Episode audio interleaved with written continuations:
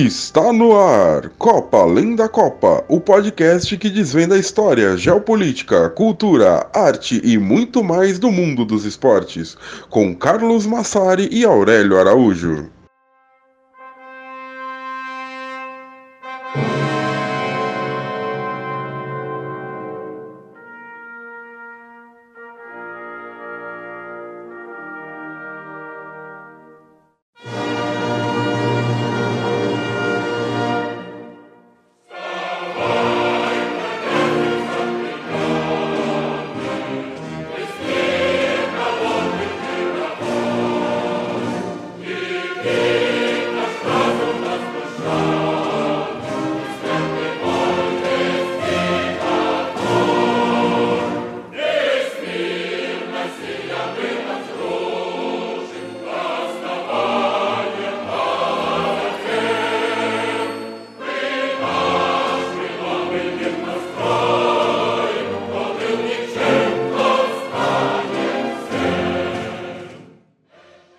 Dia, boa tarde, boa noite. Chegamos com mais um episódio de Copa Além da Copa.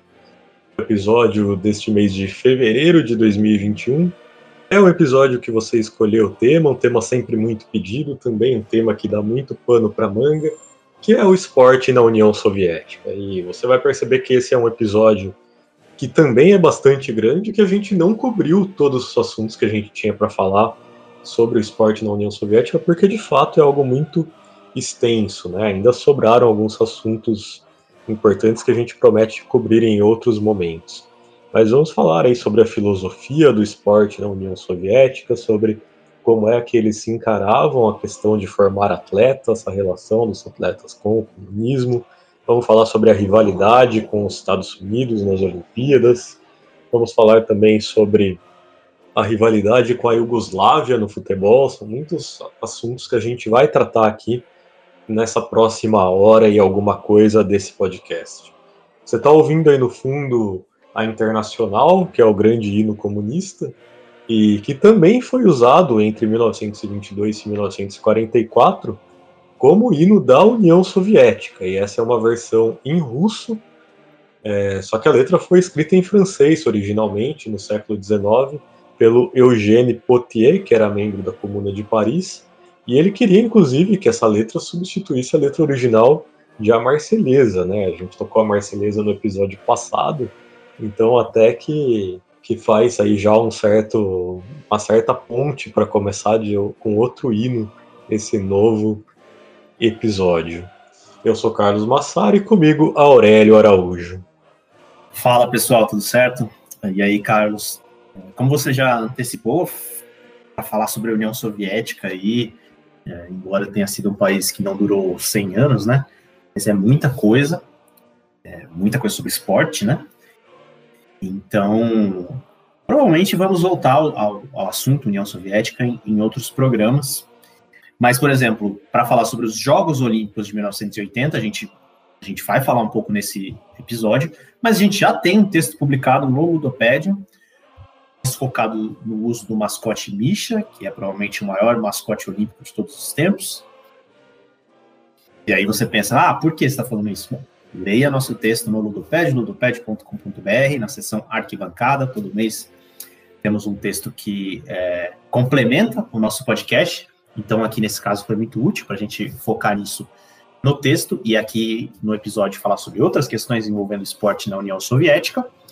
E temos uma novidade, né, Carlos? É, agora lançamos uma campanha de financiamento coletivo, claro, com conteúdo é, especial para o pessoal que assina. Vamos lançar já nesse mês de fevereiro de 2021 já nosso primeiro texto exclusivo para assinantes.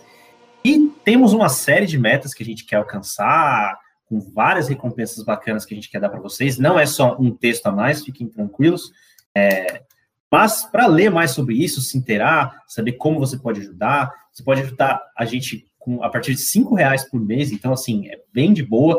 É só para realmente dar uma força para a gente, ajudar que a gente continue é, produzindo. E, óbvio, a gente não está aqui pedindo sem oferecer nada em troca.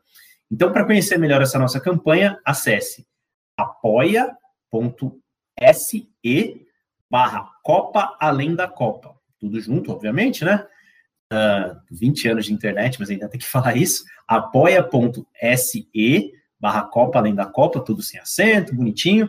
É, conheça a nossa campanha de, de financiamento coletivo, já temos alguns assinantes, os quais somos muito gratos, porque essa campanha já foi lançada é, faz alguns, algumas semanas via Twitter, mas aqui no podcast é a primeira vez que a gente está falando sobre ela.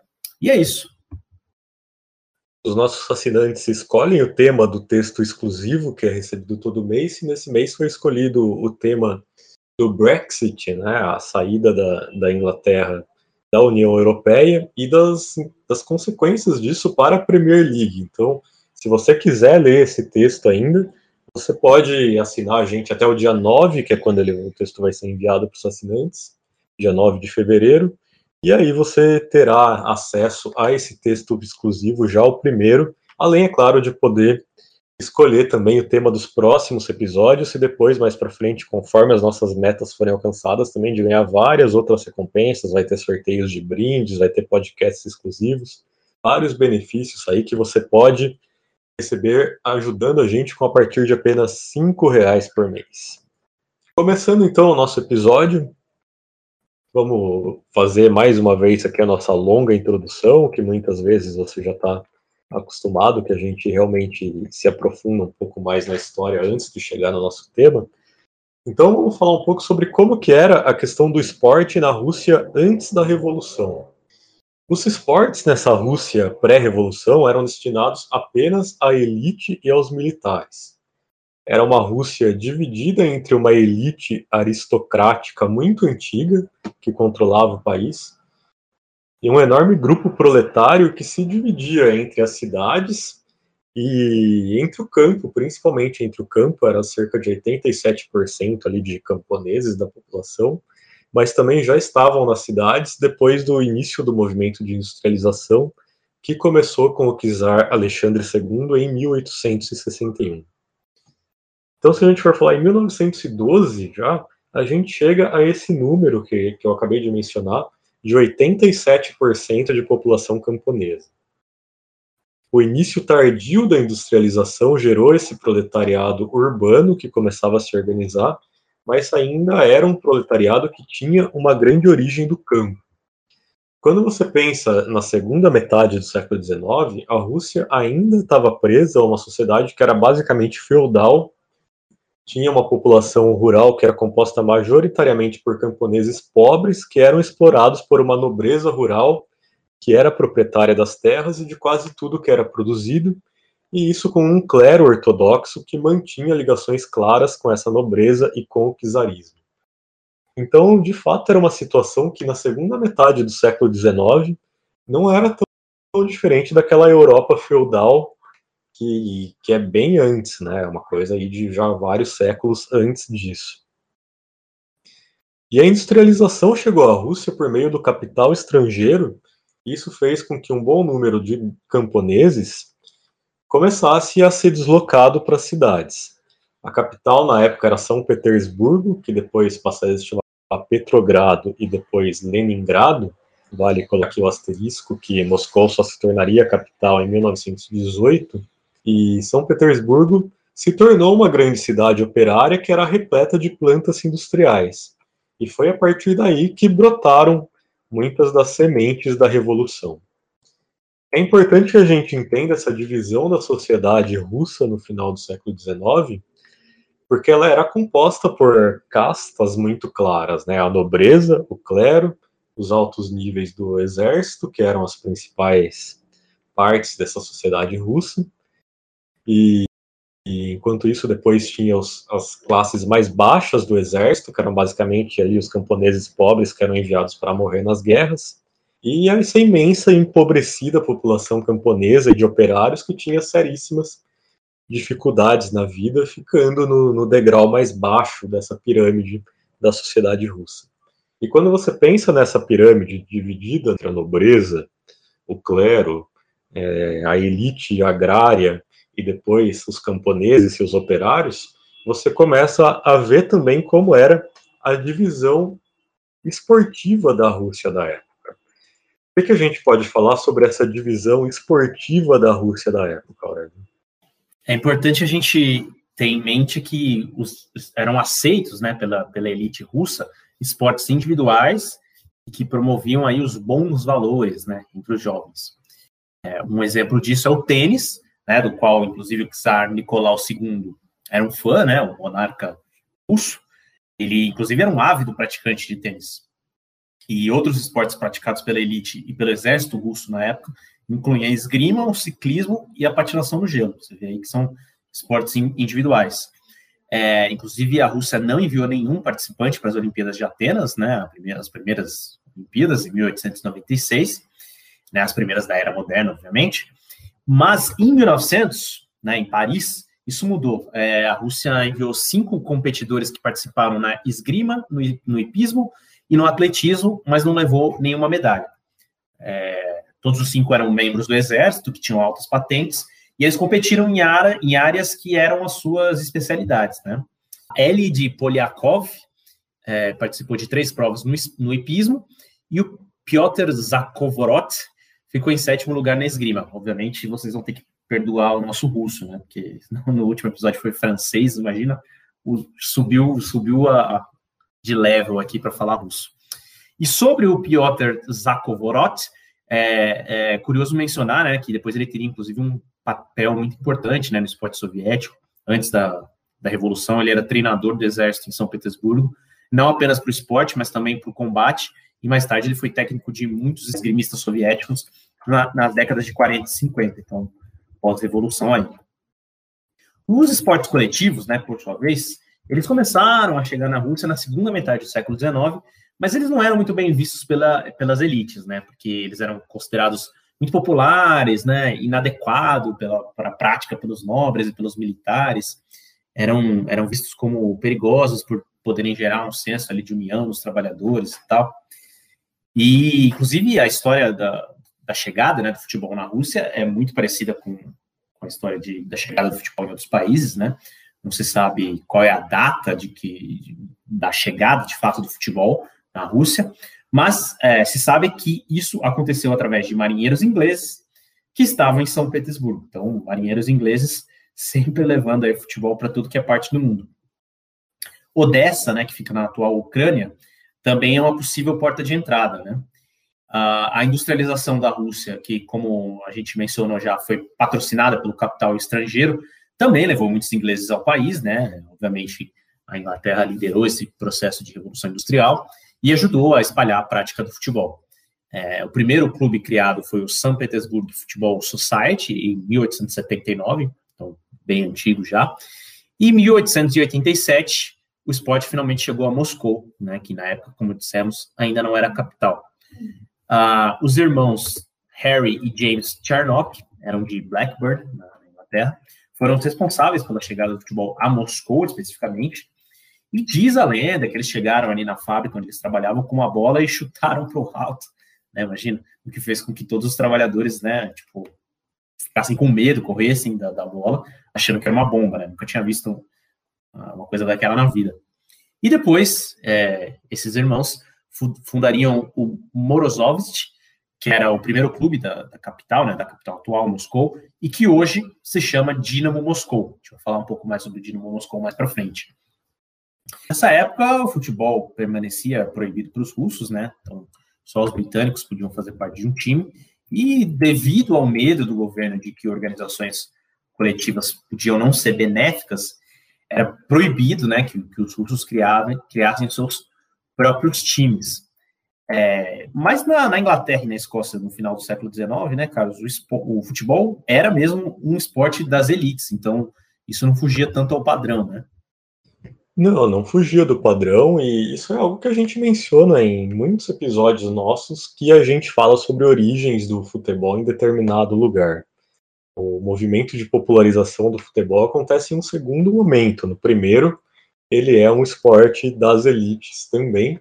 E é curioso, portanto, que as elites russas desprezaram o futebol nesse primeiro momento, né?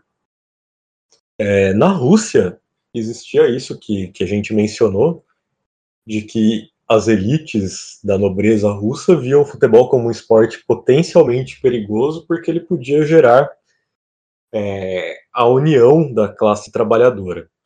Então se falava muito na preservação dos princípios britânicos, para que se impedisse os russos de aderirem ao futebol. Ficava então, de fato, ali você via os britânicos praticando futebol e os russos observando de fora. Mas isso não demorou muito para acabar. Pouco a pouco os russos começaram a jogar futebol e, como costuma acontecer, transformarem o futebol de um jogo das elites que buscam apenas se divertir em algo que poderia espelhar um futuro revolucionário. Então a gente cita aqui como fonte um artigo que se chama Revolutionary Origins in Pre-Revolutionary Russia: The Development of Football in the Tsarist Empire, que é o artigo do James Nichols. E entre aspas, ele cita assim: as organizações esportivas russas começaram a brotar na década de 1880 e eram a base da discussão do discurso revolucionário. Ao contrário das instituições britânicas, elas eram plenamente igualitárias. Ou seja, se os clubes britânicos tinham já essa estrutura de presidente, de alguém que manda, de diretoria, de tudo isso, as instituições esportivas russas que surgiam já nessa década de 1880 eram instituições que preservavam um discurso igualitário, de uma, uma liderança ali horizontal, como se diz. E uma dessas organizações foi a SPB-KLS, que surgiu em 1888, e que era ali um grupo de jovens operários e estudantes que se reunia com certa frequência em um hotel de São Petersburgo. E daí discutia tópicos variados, eram tópicos que eram esportes, como futebol, patinação no gelo, corrida no gelo, até as questões revolucionárias, marxismo, as questões ali que eram ligadas ao interesse do proletariado. Essa organização ela serve tanto como uma das raízes da revolução, como também como o berço do futebol russo. Russo russo mesmo, né? não russo de origem britânica já que essa organização criaria depois, em 1897, o SPB-KLS, que foi o primeiro time totalmente russo do país. É, o KLS jogou um amistoso contra um time formado por ingleses pela primeira vez já em 1897 e perdeu por 6 a 0. E é por isso que quando você for olhar ali a data de, de do surgimento do futebol russo, você vai ver que essa data é especificada como 1897. E mesmo que o esporte já estivesse presente há mais tempo no país, né, ainda não era ali o visto como esporte russo. Na década seguinte, o futebol foi se popularizando, foi se espalhando pela classe operária russa, e depois, em 1910, a Rússia jogou pela primeira vez na sua história como seleção, a seleção da Rússia, e foi ali um jogo bem humilhante, né? A Rússia perdeu por 11 a 0 para a Inglaterra em um amistoso. E pouco depois, em 1912, foi criada a Federação de Esportes da Rússia, que tinha o escocês, o Arthur Macpherson, na presidência. O Arthur Macpherson, inclusive, chegou a receber do czar Nicolau II a Ordem de Santo Stanislau, que é uma ordem honorífica que era dada pelo Império Russo e foi a única pessoa ligada aos esportes a recebê-la. Então, depois a gente vai ver que o futebol e que os esportes praticamente desapareceriam da União Soviética nos primeiros anos depois da, da Revolução, mas a gente vai falar sobre isso daqui a pouco, né, mais tarde. Porque enquanto tudo isso acontecia, né, Aurélio, no final do século XIX, a gente tinha também o Império Japonês se expandindo a sua influência no leste asiático. Exatamente, isso tem tudo a ver com, com a União Soviética, mas calma que a gente vai chegar lá. É, o Império Japonês foi crescendo, né? Eles derrotaram a China numa disputa ali por influência na Coreia, é, mas estava é, ali muito próximo da Rússia já, essa, essa influência, essa esfera de influência japonesa, e então esses dois países naturalmente entrariam em conflito. Entre 1904 e 1905, é, o Japão, o Império Japonês e o Império Russo entraram em guerra, né? E a Rússia, mesmo sendo um país muito maior que o Japão, sofreu algumas derrotas humilhantes, né, levando em, em conta essa diferença, e inclusive numa tentativa até de perder menos feio, né, a Rússia negou várias propostas de paz do Japão, e isso custou muitas vidas. Não, não tinha chance da Rússia reverter a derrota nessa guerra. Né? E aquela situação acabou expondo o quanto o Império Russo era arcaico já para a época, né? Levou, inclusive, a uma série de greves, protestos, motins militares. É, e aí a gente tem a Revolução Russa de 1905 como consequência dessa guerra. A Revolução Russa de 1905 é considerada, digamos ali, o primeiro abalo na abalo realmente sério na monarquia russa, né? É, mas o czar Nicolau II conseguiu manter o trono, só que por um custo muito alto. A gente teve 14 mil mortos nessa Revolução Russa e 75 mil presos. É, é muito, obviamente, mas considerando que a Rússia sempre foi um país muito grande, né? Uh, o poder da monarquia acabou sendo diminuído após essa revolução. É, foi feita uma reforma constitucional, foi criado um parlamento, né, eleito, com um sistema multipartidário, né, algo que já era muito comum na Europa Ocidental, mas a Rússia foi obrigada a se modernizar depois dessa derrota humilhante. É, e aí todos, todos os historiadores, enfim, dizem que essa revolução de 1905 preparou o terreno para a revolução de 1917, que é a mais famosa, obviamente, né? É, por causa da guerra russo-japonesa, que acabei de, de, mencionar, a Rússia não pôde participar das Olimpíadas de St. Louis, no ZEUA, em 1904, né? É a terceira edição das Olimpíadas Modernas. Mas em 1908 e 1912, o Império Russo foi, participou, é, e nenhuma dessas participações, porém, o país teve um bom desempenho, né? Ele somou algumas poucas medalhas, ficou atrás de países muito menores, como a Noruega, por exemplo, não atingiu ali o top 10 ali, né? Os, os 10 melhores no quadro de medalhas, nem, nem em 1908, nem em 1912. E o governo do Nicolau II, então, falou: não, chega, a gente precisa fomentar o esporte com mais investimento, né? Isso levou a, a uma expansão dos clubes esportivos em, em grandes cidades, como Moscou e São Petersburgo. E, obviamente, a essa altura o futebol já era o esporte mais popular, né? Atraía, atraía dezenas de milhares pra, pra, de pessoas para ver os jogos. É, as Olimpíadas de 1916 estavam marcadas para Berlim, mas nunca aconteceram, obviamente, porque em 1914 a Europa mergulhou na Primeira Guerra Mundial, né? O Império Russo fazia parte da Tríplice Entente, ao lado da França e do Reino Unido, né? Só que essa guerra agravou drasticamente a situação russa, né? Teve novas derrotas humilhantes para o exército, dessa vez é, na mão dos alemães, né? Que expulsaram os russos da Polônia. Isso, não preciso nem dizer que é, diminuiu ainda mais o prestígio da monarquia. E é, é possível dizer que, assim, nenhum país que estava ali disputando a Primeira Guerra Mundial tinha problemas internos tão graves quanto a Rússia, né? Inclusive, por exemplo, país por ser grande e tudo mais, ele produzia muita comida. Mas chegou a ter falta de alimentos nas grandes cidades durante a guerra, porque simplesmente por uma má gestão é, econômica, né, um colapso no transporte, enfim.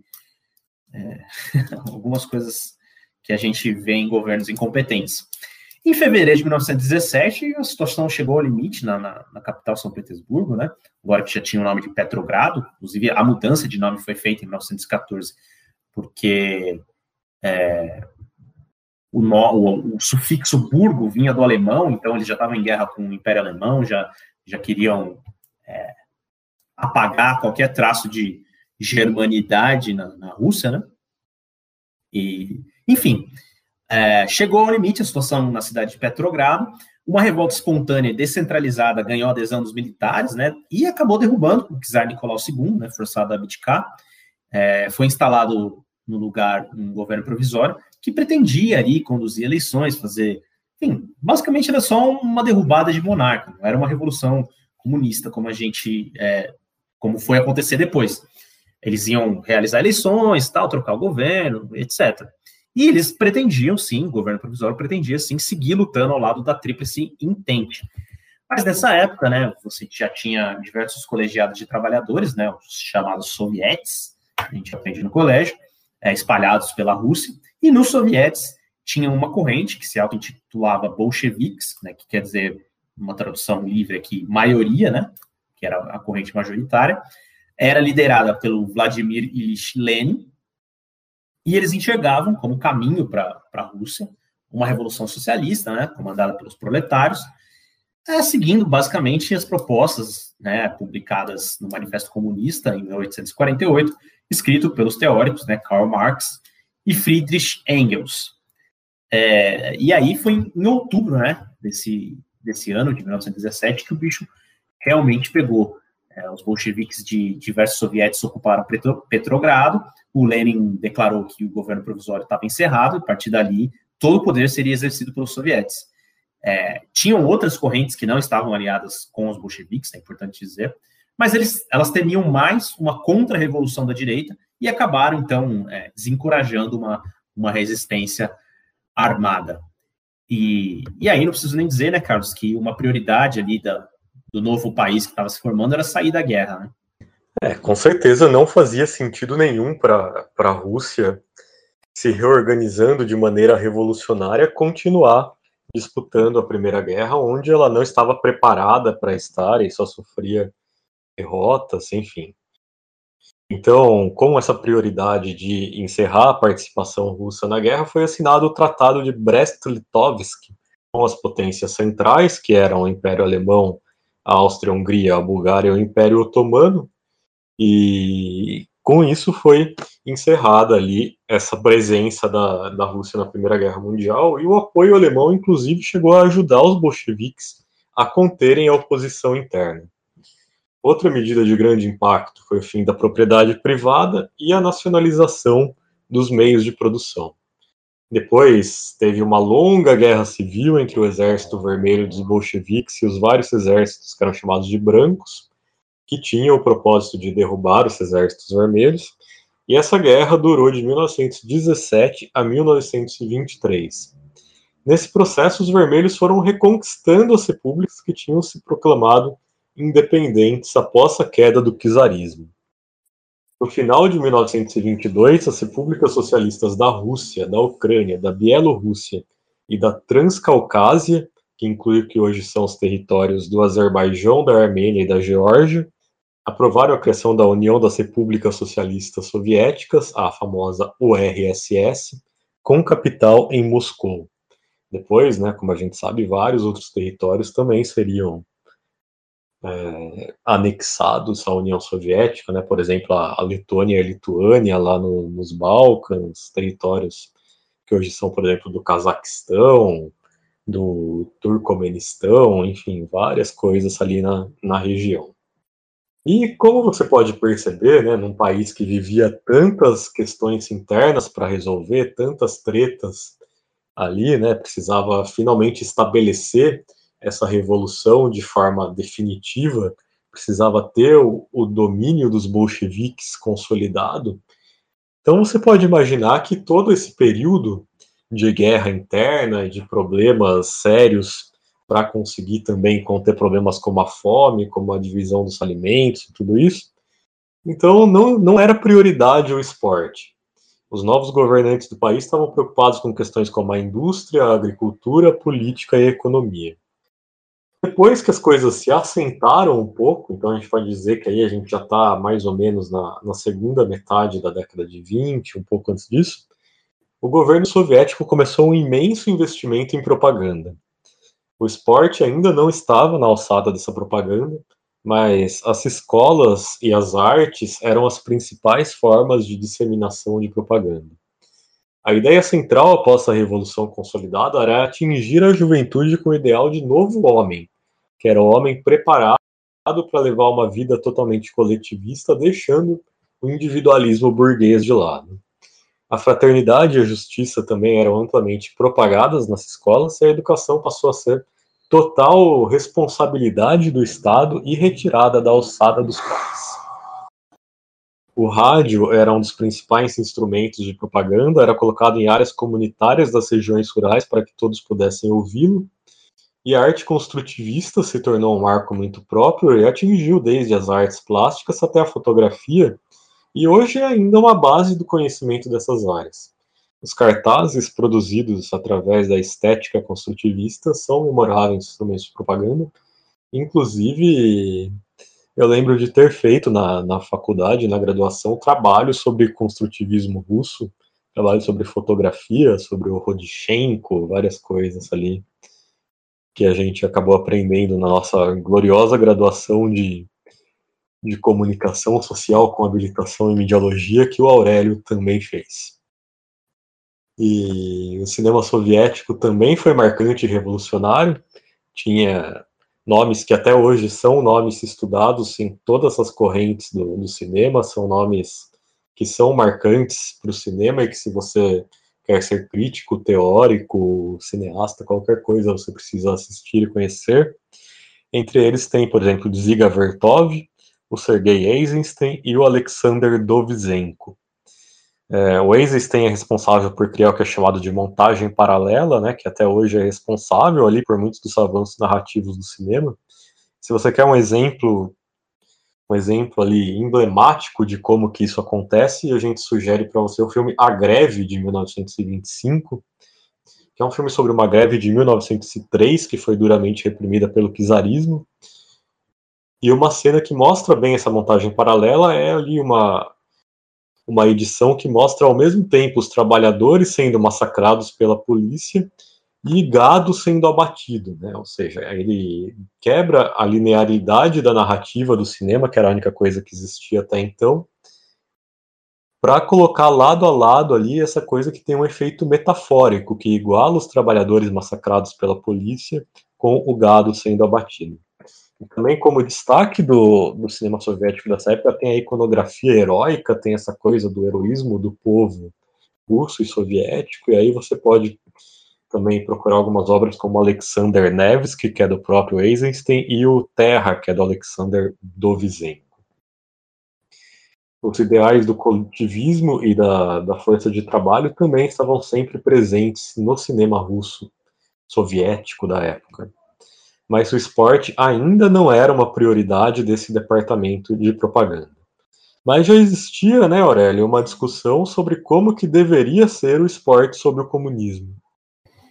É, exatamente, porque, como você já é, mencionou, a ideologia socialista ela devia é, penetrar em todos os traços da vida, é, seja pública, seja pessoal. E devia se apagar, né? A ideia era apagar os traços da, da burguesia na sociedade soviética e substituir esses traços por traços proletários. É, esse debate, como você já deixou claro, ocorreu, ocorreu em vários campos do conhecimento, então, obviamente, aconteceu no esporte também.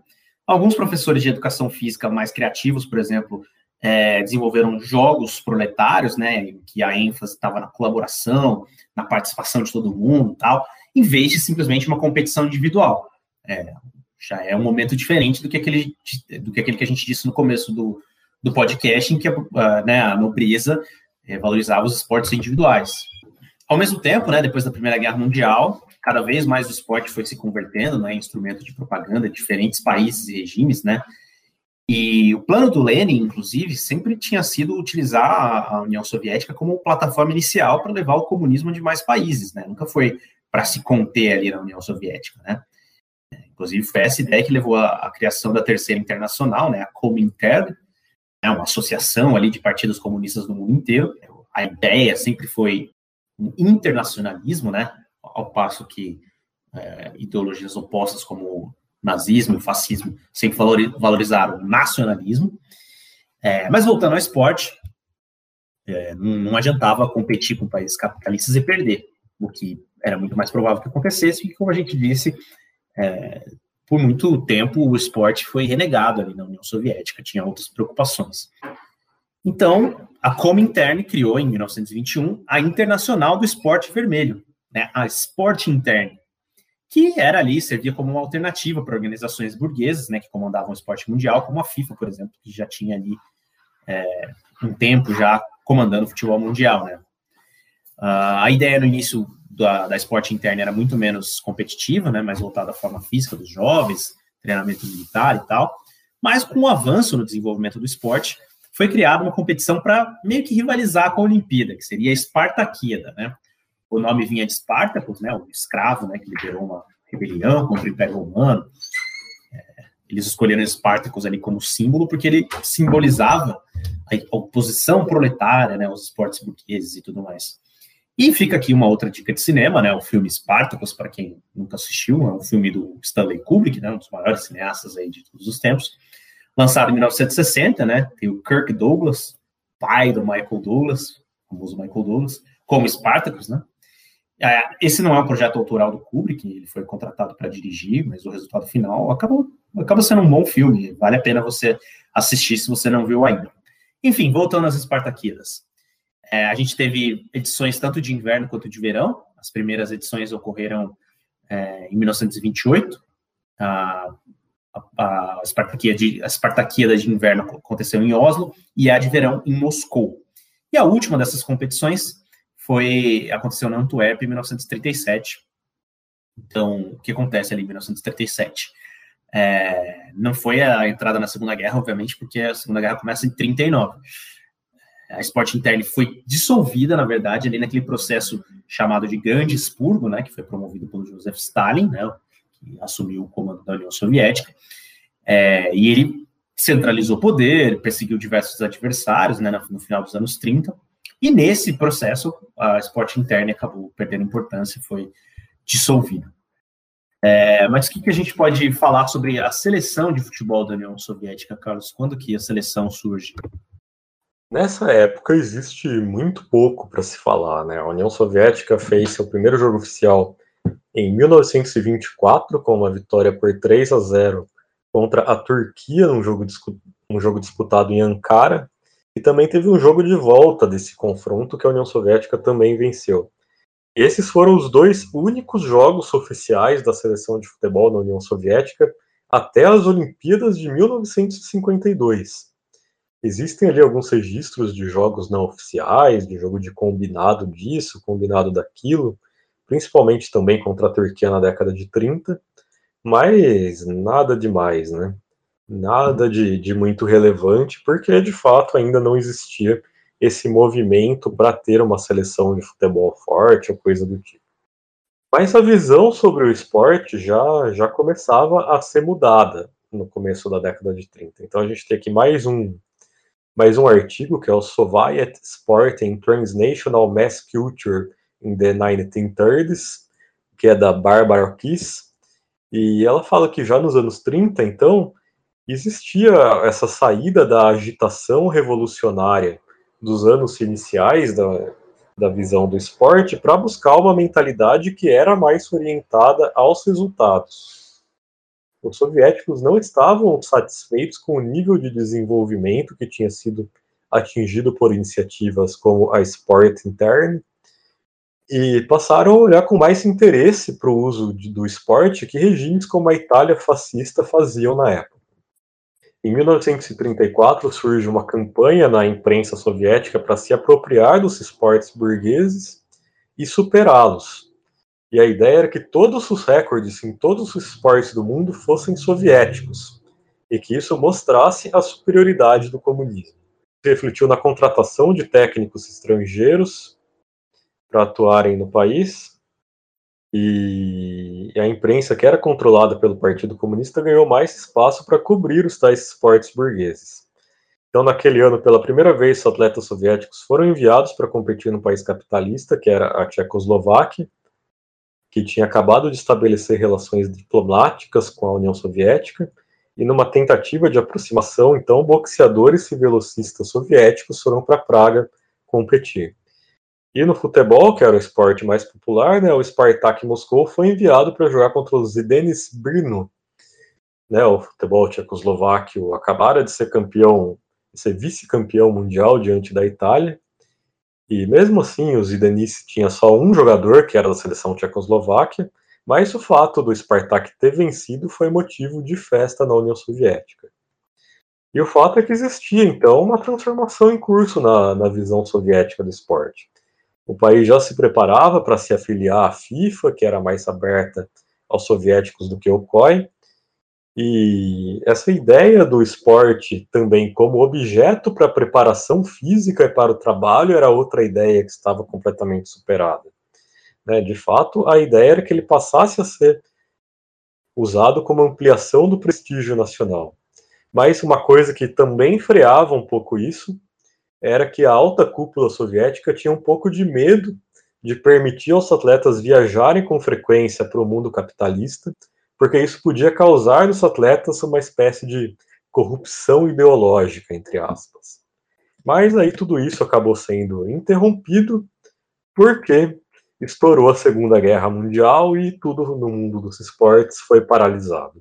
Então a gente falou sobre a Segunda Guerra Mundial, então vamos escutar uma canção soviética que inspirou muitos soviéticos a lutarem na Segunda Guerra, que é uma canção chamada Katyusha. É uma música cantada do ponto de vista de uma mulher que se chama Katyusha, que se despede do seu amado para que ele lute na guerra e proteja a pátria e a sua mulher, enquanto ela espera e guarda o amor por ele. Então, Katyusha com vocês.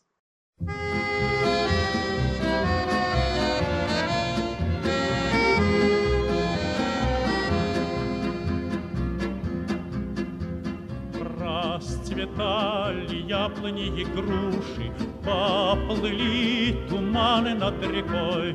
Выходила на берег Катюша, На высокий берег, на крутой.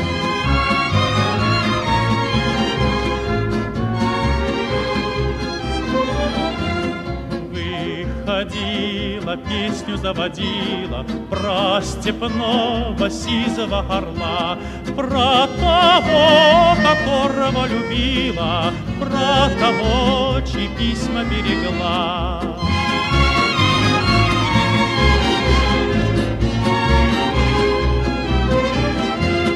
Ой, ты Bem, enquanto a gente segue ouvindo aí essa música que virou quase que um hino do Exército Vermelho na Segunda Guerra Mundial, é, eu volto novamente para o artigo da Bárbara Kiss, que o Carlos mencionou. Para competir né, em alto nível no esporte mais popular do mundo, os soviéticos se viram pressionados pela profissionalização do futebol né, nos países da Europa Ocidental. Então você tem Hungria, Áustria, Tchecoslováquia, Espanha criando ligas profissionais na década de 20 é, na França e na Suíça, já no início dos anos 30, criaram-se também ligas profissionais de futebol. E os, as, os cartolas né, soviéticos, responsáveis ali pela organização esportiva, perceberam que quando você tem uma liga organizada, é, isso aumenta o nível de futebol no país, que atrai público, é, garante datas para a prática do futebol durante o ano inteiro, né? Então você fica ali com uma prática constante, naturalmente você melhora o nível do seu futebol. E aí, em 1936, foi criada a Liga de Futebol Soviética. É, a primeira edição contou com sete clubes, né? Seis de origem russa e um ucraniano, que era o Dinamo de Kiev, que a gente vai ver também que era um dos mais fortes e mais vencedores times soviéticos. É, a Liga Soviética tinha duas edições anuais e foi criada também uma Copa, né? Uma Copa Soviética disputada, obviamente, em formato de mata-mata. É, então você tinha uma temporada muito robusta já nos anos 30 ali na União Soviética, antes da Segunda Guerra, inclusive. E todo esse processo marcou uma transformação profunda né, na visão do comando soviético sobre o esporte. Né? Os atletas e os técnicos de futebol, eles não eram oficialmente profissionais, mas recebiam um salário para trabalhar. Então, meio que era ali, né? E isso já, já marca uma superação dessa ideia de que ah, precisamos é, boicotar o esporte burguês e tal o esporte burguês, futebol, estava cada vez mais consagrado ali no solo soviético. Quase todos os grandes clubes soviéticos tinham ligações com alguma entidade é, governamental. O Spartak Moscou, por exemplo, que era chamado de time do povo, era ligado aos sindicatos. O CSKA era o time do exército. O Dinamo, que a gente mencionou, era o time da polícia secreta. O Torpedo Moscou era ligado à indústria automobilística. O Lokomotiv Moscou, como o nome sugere, era um time dos ferroviários, né? E fora da Rússia, cada região tinha normalmente um grande clube que conseguia disputar com eficiência o campeonato soviético e costumava ser motivo de orgulho étnico, né? É, eram os casos do Dinamo de Kiev, da Ucrânia, que eu já mencionei, do Dinamo Tbilisi, da, da Geórgia, do Ararat Yerevan, da Armênia, e do Dinamo Minsk, de Belarus. É, os únicos times que conseguiram alcançar títulos soviéticos sem serem de uma capital foram o Zoria Voroshilovgrad, atual Zoria Luhansk, e o Dnipro, Dnipropetrovsk, perdão, é, estamos aqui falando russo, né? É, esses dois, é, tanto o Zoria quanto o Dnipro, são é, da Ucrânia, né? E, é, e, teve também o Zenit Leningrado, atual Zenit São Petersburgo, que hoje domina, inclusive, a Liga Russa. E uma história curiosa, né, que em 1972, é, para comemorar 150 anos da independência do Brasil, aconteceu no Brasil a Taça Independência, reunindo 15 seleções do mundo todo, e a União Soviética foi convidada para a competição, enviou para representar o seu representar, né, a União Soviética, o seu atual campeão nacional, né, que era o Zorya Voroshilovgrad. E o Zorya, portanto, era o primeiro time que não representava uma capital a ser campeão e foi logo enviado aqui para vestir a camisa da seleção da União Soviética em solo brasileiro. É, a equipe fez uma campanha digna, né? Fase de grupos com quatro equipes. Ela ganhou do Uruguai por 1 a 0 perdeu para a Argentina e Portugal também por 1 a 0 e foi eliminada sem passar para a semifinal, mas não passou vexame, né? Então se dá para ter uma ideia de que era um, um bom nível é, o futebol soviético. É, em competições europeias, Carlos, o que a gente pode dizer dos clubes soviéticos? É, a primeira vez que a União Soviética participou da Copa dos Campeões Europeus, a atual Champions League, foi só na temporada 66-67, que já era a 12 edição do torneio. E o Torpedo Moscou, que era o então campeão soviético, foi eliminado já na primeira rodada contra a Internazionale de Milão, que seria vice-campeão. E a Inter perdeu para o forte time do Celtic da, da Escócia na final, e na, e na edição seguinte o Celtic seria eliminado, logo na primeira fase, para o campeão soviético, que era o Dinamo de Kiev. Então, essa vitória do Dinamo de Kiev sobre o Celtic, que era o atual campeão da Liga dos Campeões, mostrou também mais uma vez como era forte o futebol soviético dessa época. Só que a participação soviética na, na Liga dos Campeões acabou sendo prejudicada a longo prazo, porque em 1968 a União Soviética comandou diversos países ali da aliança militar conhecida como Pacto de Varsóvia para invadir a Tchecoslováquia com a intenção de conter a série de revoltas liberalizantes da Primavera de Praga. E até mesmo alguns países comunistas discordaram dessa ação, dessa invasão da Tchecoslováquia. A UEFA não queria se envolver na, na disputa e colocou os campeões das nações comunistas para jogarem uns contra os outros logo na primeira fase da Champions, de 68 e 69, e isso fez com que vários desistissem de participar. Foi uma espécie de regionalização ali da, da Champions League que não foi boa para os países comunistas. Nenhum clube soviético conseguiu chegar à final do, do torneio continental da Copa dos Campeões, as melhores campanhas foram do Dinamo de Kiev em 76, 77 e em 86, 87, e do Spartak Moscou em 90, 91. Esses clubes foram semifinalistas. Na Copa dos Vencedores de Copa, porém, que foi absorvida pela Copa da UEFA na final das Copas de no final dos anos 90, essa Copa dos Vencedores de Copa então foi absorvida pelo que hoje é a Liga Europa. Nela, três clubes soviéticos conseguiram brilhar. Né? Foram três títulos soviéticos, duas vezes, mais uma vez, o Dinamo de Kiev, ou seja, o Dinamo de Kiev, como você percebe, foi o time soviético com maior sucesso internacional. Ele foi campeão em 74, 75 e 85, 86.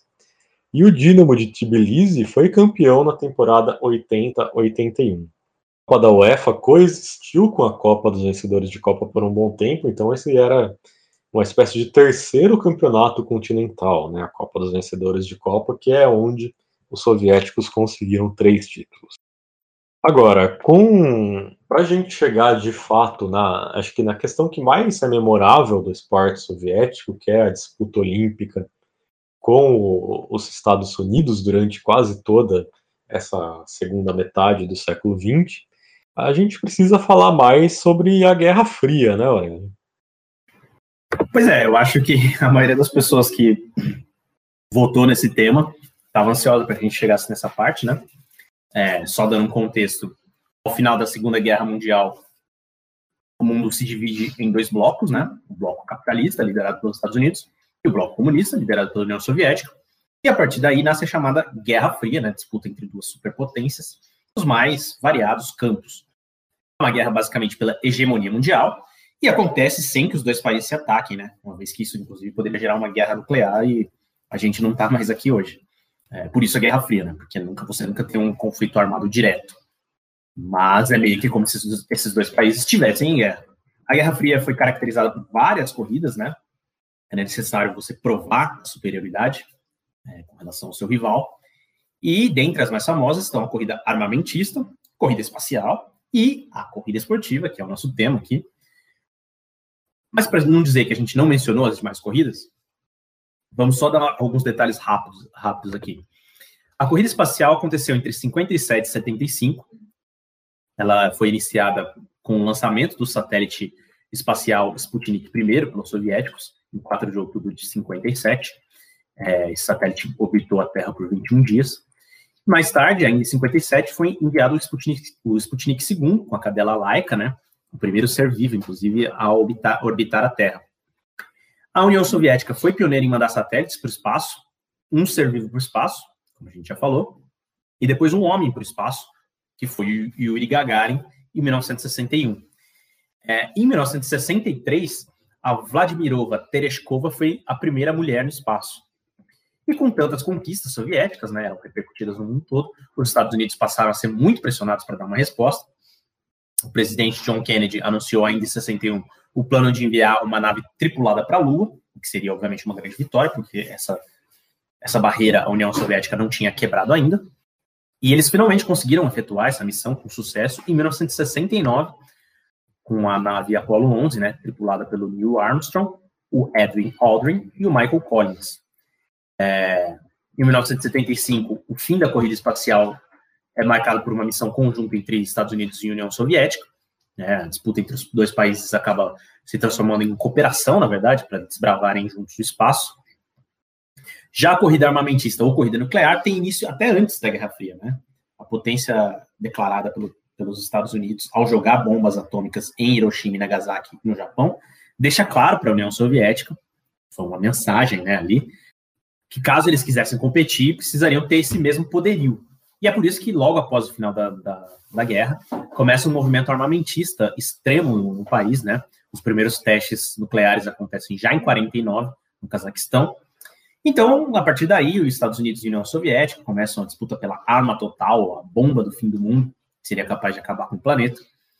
É, o desejo de alcançar uma bomba de 50 megatons, que é nada menos do que 700 vezes a potência das bombas lançadas em Hiroshima e Nagasaki. Então você imagina a merda que seria. em 61 foi construída a Tsar Bomba, ponto mais alto dessa corrida, né? Foi disparada em uma ilha no Ártico para testar sua potência e devastou simplesmente uma área de 35 quilômetros quadrados. Bem, é, um bom, uma boa é, ambientação dessa época, né? Temos o filme Doutor Fantástico, do Stanley Kubrick, que a gente já mencionou, mas aqui vai um segundo filme dele, quando o cara é bom, é bom. É, o Doutor Fantástico é uma comédia muito irônica, assim, sobre a corrida pela bomba atômica e tal. É, tem um subtítulo, né, Como aprendi a parar de me preocupar e passei a amar a bomba, é, que já indica um pouco dessa ironia. E o Doutor Fantástico termina com uma, uma montagem muito bacana, né, de, de cenas envolvendo explosões nucleares, ao som da canção We'll Meet Again, da Vera Lynn. E a gente vai, então, para encerrar essa parte e daqui a pouco focar nos esportes, ouvir um trechinho aí de Will Meet Again, do filme Doutor Fantástico.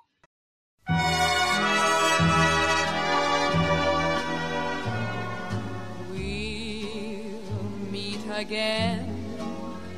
Don't know where, don't know when, but I know we'll meet again some sunny day.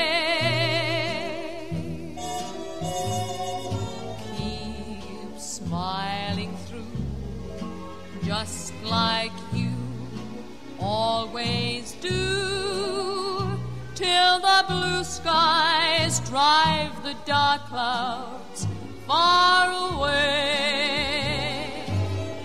So, will you please say hello to the folks that I know? Tell them I won't. Muito interessante aprender sobre a corrida armamentista, sobre a corrida espacial, mas a gente aqui é um podcast de esportes. E como a gente é um podcast de esportes, a, corrida mais interessante para a gente é a corrida esportiva. Então vamos falar mais sobre como que, que ela aconteceu, como que a União Soviética se comportou e se desenvolveu internamente para fazer oposição aos Estados Unidos nos esportes. A participação soviética na Segunda Guerra Mundial colocou, de certa forma, o país em posição de prestígio no mundo quando esse conflito acabou. Com isso, a União Soviética viu que era hora de finalmente colocar à prova a sua possibilidade de superioridade esportiva. Os frutos que foram plantados lá nos anos 30 com a profissionalização, entre aspas, de alguns esportes, esses intercâmbios que foram realizados, essas contratações de treinadores estrangeiros, tudo que a gente citou que acontecia lá nos anos 30, todos esses frutos estavam prontos para ser colhidos. Então, o primeiro passo foi se filiar às federações internacionais dos esportes que ela se via como mais forte, que no caso eram o futebol e o alterofilismo. Já em 1946 mesmo, a União Soviética fez isso. E ainda na década de 40, a União Soviética também se tornou membro das federações internacionais de vários outros esportes, como por exemplo basquete, natação, vôlei, patinação no gelo e esqui. E esse prestígio internacional com a Segunda Guerra, afinal, né, a gente sabe que, que provavelmente sem a União Soviética não teria tido vitória dos aliados na Segunda Guerra, então o mundo sabia disso, fez com que a União Soviética se aproveitasse disso para, inclusive, se colocar em posição de, de liderança em muitas das federações esportivas. Né, foram vários os presidentes e os vice-presidentes nessas federações que foram eleitos após negociações feitas pelo Stalin. Então você percebe aí que, de fato, a União Soviética queria marcar terreno no mundo esportivo após o final da Segunda Guerra Mundial. Nas primeiras Olimpíadas após a, Segunda Guerra, que foi em Londres, 1948, a União Soviética não participou, né? A Europa ainda estava em reconstrução e o Comitê Olímpico dos Estados Unidos, inclusive, pediu aos seus atletas que pegassem leve com os europeus que tinham sido aliados nesse novo contexto pós-guerra e ressaltaram que o espírito era mais importante. Então foi aí uma, uma primeira Olimpíada que não teve a União Soviética e teve os Estados Unidos usando um clima amistoso. Foi uma Olimpíada muito diferente do que a gente começaria a ver depois.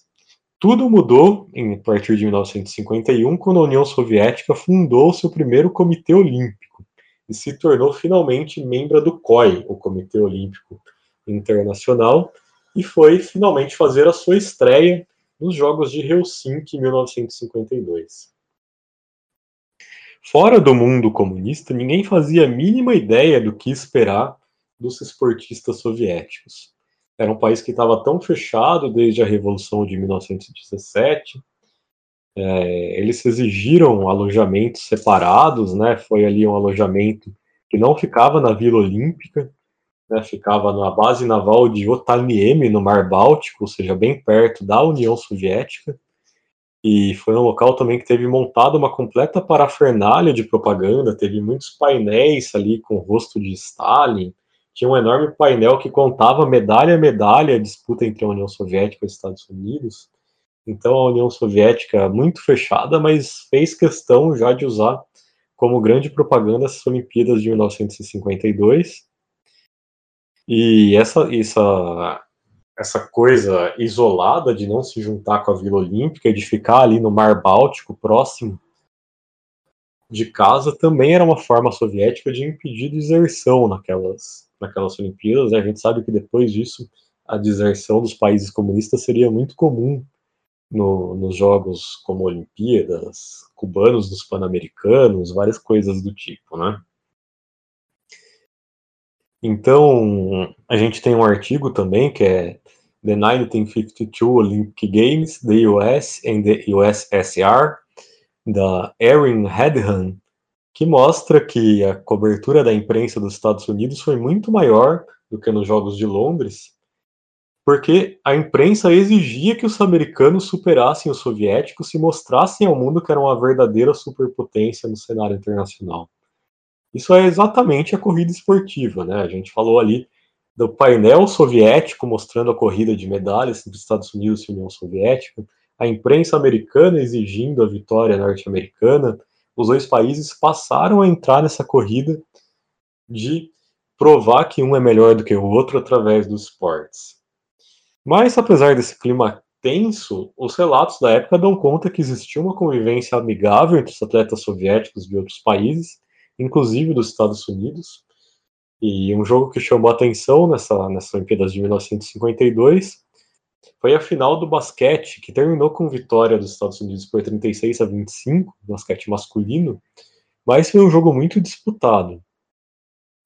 No final, né, o quadro de medalhas registrou 76 medalhas para os Estados Unidos, 71 para a União Soviética, mas os soviéticos contabilizavam as medalhas de outra forma e, e proclamaram a vitória. E um momento de destaque também nas Olimpíadas de 1952 foi o encontro no futebol masculino entre União Soviética e Yugoslávia, um encontro que foi tão importante para os dois países, né? A gente sabe, já falamos aqui em episódios anteriores que também existia uma grande rivalidade entre o Stalin e o Tito dentro do bloco comunista. Esse jogo foi tão importante que o Stalin e o Tito enviaram telegramas às suas equipes exigindo a vitória. Essa foi uma partida que acabou empatada em 5 a 5 depois da Yugoslávia chegar a abrir 5 a 1 de vantagem. E lá, quando a gente fez o nosso episódio sobre a Yugoslávia do Tito, a gente escreveu um texto no Ludopédio que era sobre a rivalidade no futebol entre Yugoslávia e União Soviética, né, a rivalidade entre o Stalin e o Tito.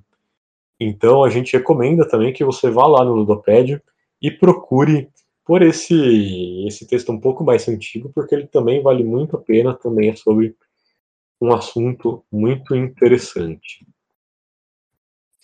Agora, apesar dessa performance em 1952, a União Soviética ainda não se sentia totalmente preparada para dominar o mundo esportivo, Aurélio. Exatamente. E isso de acordo com o artigo Foices e Martelos no Olimpo, a política esportiva soviética e as relações com o mundo capitalista, do Diego Santos Vieira de Jesus, da PUC-Rio, né? É, e por que, que a União Soviética ainda não se via pronta? Porque apesar de ter treinadores de alto nível, dos intercâmbios é, que, que, ela realizou, das posições de prestígio que, em que ela se colocara nas federações, ela ainda não tinha instalações físicas e equipamentos para levar seus atletas ao topo, né? A performance em Helsinki foi o primeiro passo para corrigir essa questão. É, os atletas soviéticos vencedores não eram celebrados individualmente, e a comunicação interna do Estado é, sempre fazia questão de ressaltar que aquilo tudo era fruto do sistema comunista, da vontade, do esforço coletivos. E uma vez que a União Soviética passou a competir né, internacionalmente, não fazia mais sentido a existência das Espartaquidas, né? Mas elas não deixaram de, de existir de fato, foram adaptadas como Olimpíadas internas, né, nas quais cada uma das repúblicas socialistas soviéticas competiam entre elas. Inclusive, esse passou o processo de seleção para os representantes soviéticos nas Olimpíadas, de fato, mundiais, né? E aí, então, a primeira edição dessas Espartaquidas internas aconteceu em 1956. Uh, outro fator que representou a melhora soviética nos esportes foi o desenvolvimento de escolas né, voltadas para a prática esportiva. Uh, desde a Revolução Russa até o pós-guerra, você teve pouco investimento ali na, na, educação voltada aos esportes. E a União Soviética desenvolveu uma excelência em escolas especiais artísticas que podiam identificar desde cedo crianças com potencial para uma arte e investiam pesado na sua formação. Foi só após a morte de Stalin, porém, que o Nikita Khrushchev resolveu repetir o modelo para os esportes. Então, você tinha esse modelo também de identificação de talento para os esportes já na escola, né? Já desde muito cedo. E as escolas especiais esportivas usavam o sistema pronto das escolas especiais artísticas e acabaram sendo um grande sucesso, né? Pegavam desde cedo ali jovens muito talentosos, com muito potencial para os esportes e tal, e preparavam esses jovens para ser grandes vencedores, né? Claro que tudo isso com essa ideia de coletivismo, da glória coletiva, né, da glória de todos, do bem geral da União Soviética, etc. E mais tarde passaram a ser criados também internatos esportivos, né? O primeiro foi surgiu em 1962 em Tashkent, no atual Uzbequistão. Uh, mas essas instituições foram acabaram sendo instaladas em toda a União Soviética, né? E ao final da década de 60 você já tinha 24 desses internatos esportivos. E o sistema de internatos, porém, não funcionou tão bem como o das escolas, né? Porque eles, eles criavam um clima muito hostil, né? As crianças e adolescentes estavam longe de casa, longe da família. Muitas vezes não, não suportavam essa, essa pressão para se tornar grandes atletas. A carga de treinos também era muito pesada, né? Esgotava essas forças, estamos falando de crianças e adolescentes, né? Isso prejudicava, inclusive, o desenvolvimento intelectual delas. Outro motivo pelo qual o governo soviético passou a ver o esporte com excelentes olhos, além da, da propaganda e da demonstração de força do comunismo, foi sim a possibilidade mesmo de integração né, dos valores soviéticos entre as repúblicas soviéticas, porque a União Soviética, obviamente, era muito imensa, tinha lugares com culturas muito diferentes, né, da, inclusive, assim, desde as pequenas repúblicas do Báltico, né, como Letônia, Lituânia, até imensas nações da Ásia Central, como o Cazaquistão e o Uzbequistão. Então, com o esporte, você podia organizar eventos de grande porte, que levava ali os jovens a viajarem, se conheciam, aprendiam sobre diferentes culturas, geravam uma, uma integração interna, né? Além, é claro, de pro, propagar os valores do comunismo. Isso se acentua também na era Khrushchev, ele era muito mais tolerante às variadas culturas e às minorias étnicas do que o Stalin, que inclusive chegou a persegui-las. E, assim, no pós-guerra, né, Carlos, inclusive, em pouco tempo se formou ali a, a cortina de ferro, e isso foi positivo para a União Soviética, inclusive no esporte, né? É, a cortina de ferro, né, que era essa zona de influência soviética, com exceção da Iugoslávia, a gente falou sobre isso, inclusive, dessa fuga da Iugoslávia da cortina de ferro nos episódios 30 e 31, né? Então, era uma, uma região ali que tinha a Bulgária, tinha a Albânia, que passaram ao controle comunista em 1946, a Polônia e a Romênia em 47, a Tchecoslováquia em 48, a Alemanha Oriental, que se tornou um país à parte em 49. Nesse mesmo ano também a Hungria se tornou um país comunista. Então, todos esses países faziam parte da cortina de ferro, que era a zona de influência soviética. E em todos esses países seguiram o mesmo modelo né, soviético com forte fomento estatal ao esporte, e todas as vitórias esportivas desses países também eram celebradas pelos soviéticos como prova ali da superioridade né, do, do modelo, modelo comunista que era aplicado em todos esses países. Nas Olimpíadas de Melbourne, em 1956, essa politização levou a vários boicotes, né, e um deles se deveu à Revolução Húngara, que aconteceu naquele ano, que protestos pediam a redução da influência soviética na Hungria, e por causa disso, a Espanha, a Suíça e os Países Baixos deixaram de participar das Olimpíadas como boicote para marcar posição contra a ação soviética na Hungria. É, a União Soviética sufocou essa revolta interna da Hungria. E um dos jogos mais violentos da história olímpica foi a semifinal do polo aquático entre a Hungria e a União Soviética em Melbourne em 1956, esse é chamado o jogo do sangue na água. Foi um jogo com tanta pancadaria, com tantas faltas, com tantas expulsões, que os relatos dão conta que a água da piscina de fato ficou vermelha de tanto sangue. E no final a Hungria venceu e depois ainda venceu também a Iugoslávia na final para levar o ouro e a União Soviética ficou com o bronze. Como a gente mencionou também nesses episódios 30 e 31, os países do bloco comunista levavam grande vantagem no futebol, nos Jogos Olímpicos, né? E isso acontecia porque os grandes jogadores da maioria dos países não podiam atuar devido à regra do amadorismo. Ou seja, era proibido ter atletas profissionais nas Olimpíadas. E o futebol, como era o esporte mais popular do mundo, todos os seus grandes atletas, suas grandes estrelas do mundo, eram profissionais, menos supostamente no bloco comunista supostamente porque os atletas recebiam sim salários. Né? Eles recebiam salários maiores do que os salários dos seus colegas ali, mas esses salários não eram discriminados como salários por eles serem é, jogadores profissionais. Eles eram ali, por exemplo, a gente citou que tal time era o time do, da polícia secreta. Né? Então, esse time da polícia secreta, o jogador supostamente recebeu o salário dele por ser da polícia secreta, não por ser o jogador de futebol do time da polícia secreta. Mas, na verdade, o que ele fazia da vida era jogar futebol profissionalmente. Essa foi a forma que os países comunistas se encontraram ali de burlar essa regra do amadorismo né, no, no futebol nas Olimpíadas. E com isso, então, houve grande domínio dos países comunistas no futebol olímpico durante quase todo o século XX e os países como a União Soviética, a Hungria e a Iugoslávia sempre tinham seu elenco principal e sempre venciam basicamente as Olimpíadas. A gente vai entrar aqui, então, um parêntese na, na corrida olímpica para a gente fazer uma, uma breve história do futebol soviético nesses eventos, né, nesses eventos internacionais. É, em 1952, a gente citou que, que a, a, União Soviética acabou derrotada pela Iugoslávia, esse primeiro jogo que acabou 5 a 5 que foi o jogo épico, mas depois houve então um segundo jogo de desempate, porque não existia prorrogação de pênaltis na época. E nesse segundo jogo a Iugoslávia venceu por 3 a 1 e eliminou os soviéticos. E isso era ainda a, a segunda fase da competição. Né? Então, isso causou ali um grande problema na, na União Soviética, teve um problema enorme.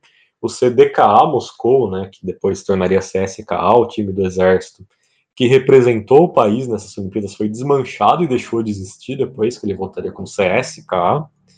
O técnico, que foi o Boris Arkadiev, chegou a perder o título dele de mestre dos esportes soviéticos.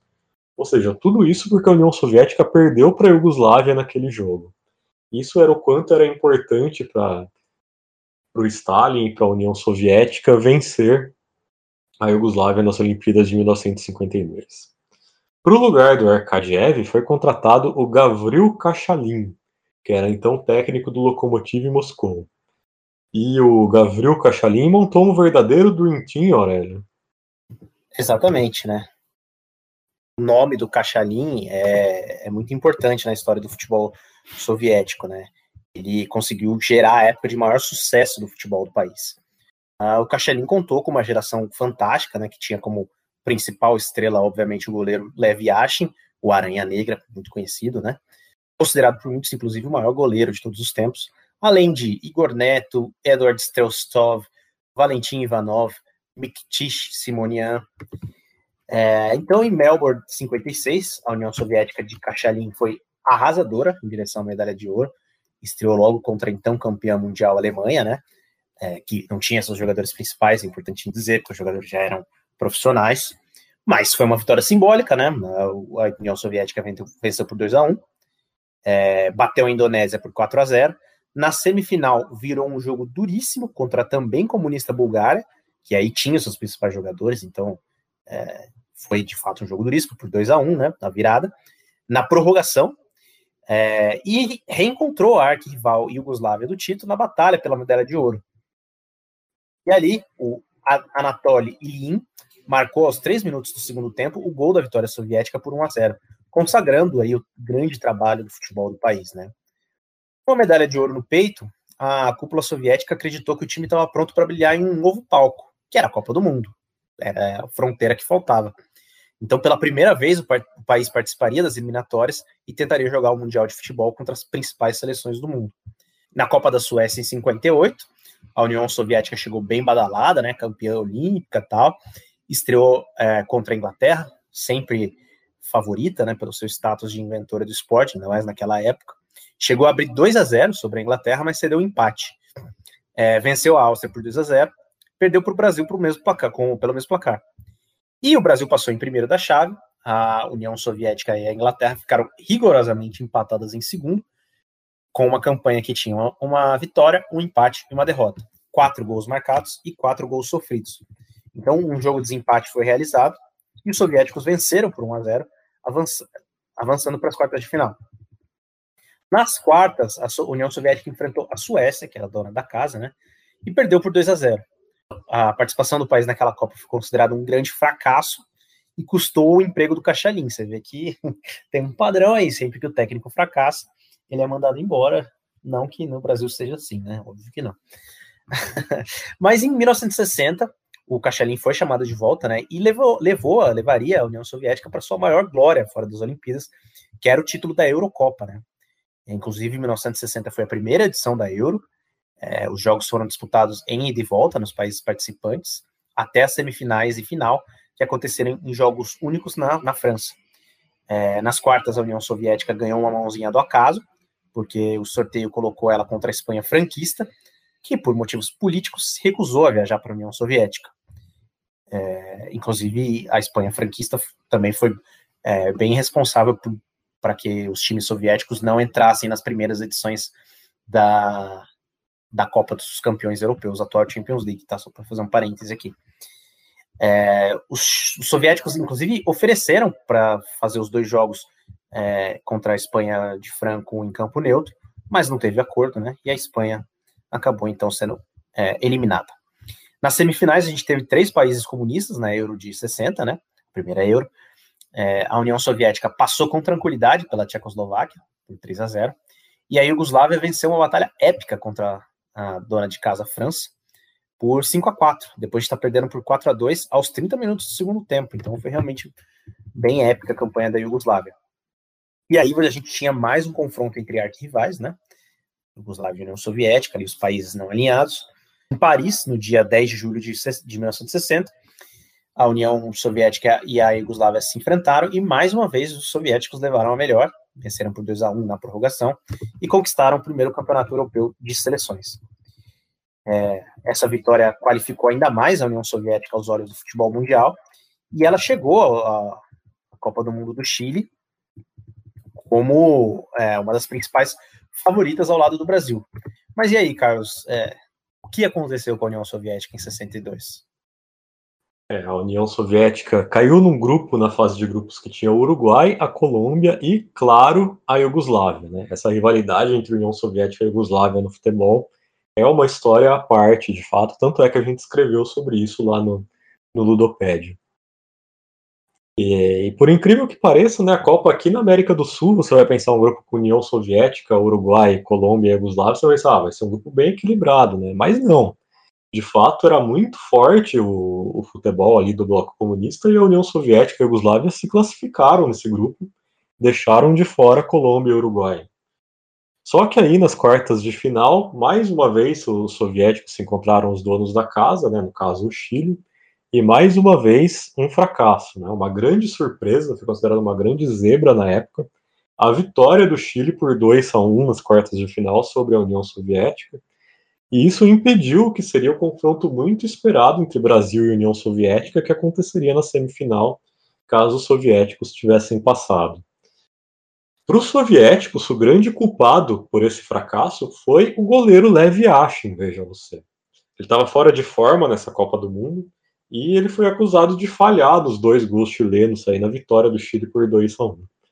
É, inclusive, eu procurei lá no YouTube, né? Foi lá digitar Chile União Soviética 1962 para ver se de fato o Yashin falhou nesses dois gols. E assim, relativo, né? Mais ou menos.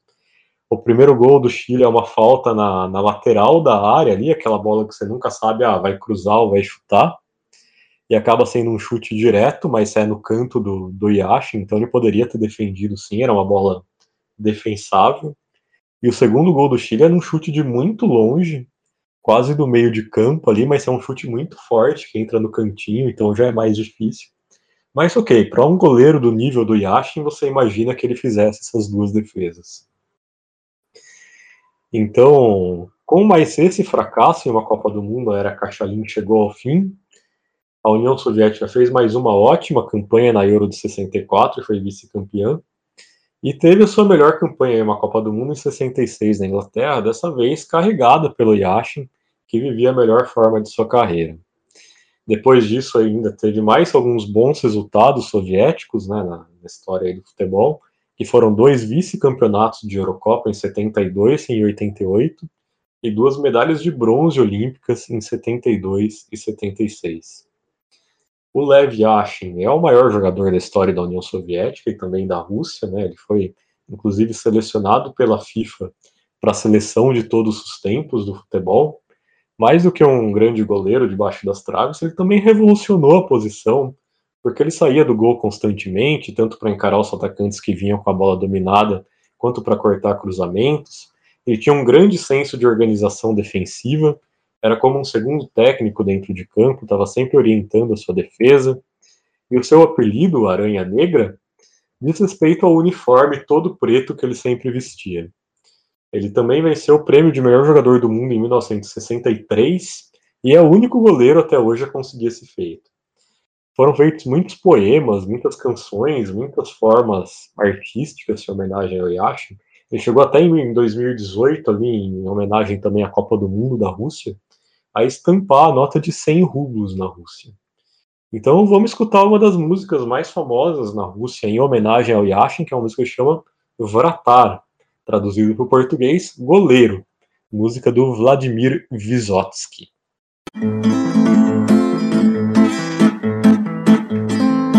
Да, сегодня я в ударе, не иначе Надрываются в восторге москвичи А я спокойно прерываю передачи И вытаскиваю мертвые мечи.